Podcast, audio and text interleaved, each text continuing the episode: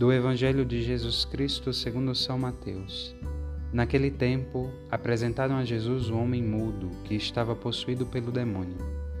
Quando o demônio foi expulso, o mudo começou a falar. As multidões ficaram admiradas e diziam: Nunca se viu coisa igual em Israel. Os fariseus, porém, diziam: É pelo chefe dos demônios que ele expulsa os demônios. Jesus percorria todas as cidades e povoados, ensinando em suas sinagogas, pregando o evangelho do reino e curando todo tipo de doença e enfermidade. Vendo Jesus as multidões, compadeceu-se delas, porque estavam cansadas e abatidas, como ovelhas que não têm pastor. Então disse a seus discípulos: A messe é grande, mas os trabalhadores são poucos. Pedi, pois, ao dono da messe que envie trabalhadores para a sua colheita. Palavra da salvação. A onipotência de Deus se manifesta em sua misericórdia. É por isso que Jesus cura o mudo. Quando, na fragilidade natural daquele homem, Deus quer-lo ver cantar as suas misericórdias pelo toque misericordioso do Senhor em sua fraqueza.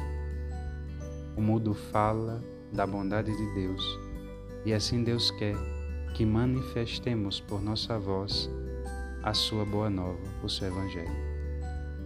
Compadece-se da humanidade em seus momentos de aflição, principalmente, quando a sua miséria está como que gravemente afetando toda a estrutura social, moral, psicológica e espiritual do homem.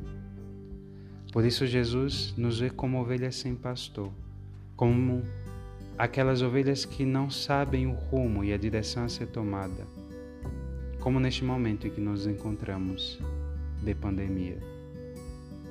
Jesus olha as doenças de nossa sociedade e chora a dor de nosso pecado e de nossa solidão. Quando mais imaginamos que Deus está distante de nós, Ele está presente a nos trazer no colo como uma ovelha, assim como faz o pastor. Deus está conosco em nossas dores para que por ela possamos ser curados de nossas mazelas e fraquezas. É pela misericórdia de Deus em nosso sofrimento que manifestamos ao mundo a alegria da ressurreição. A dor aumenta o amor e do amor se cura a dor.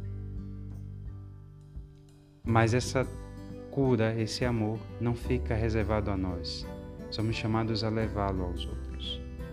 Por isso, Jesus nos chama a sermos missionários e a rezarmos para que, pela nossa vida e palavra, mas também impulsionando outros pela nossa oração, pedindo ao Senhor da Messe novos operários, nós possamos levar a todo mundo a boa nova do Evangelho que cura, salva e liberta em todas as situações e que nos dá o norte para caminharmos a um mundo justo mas principalmente por ele ao céu.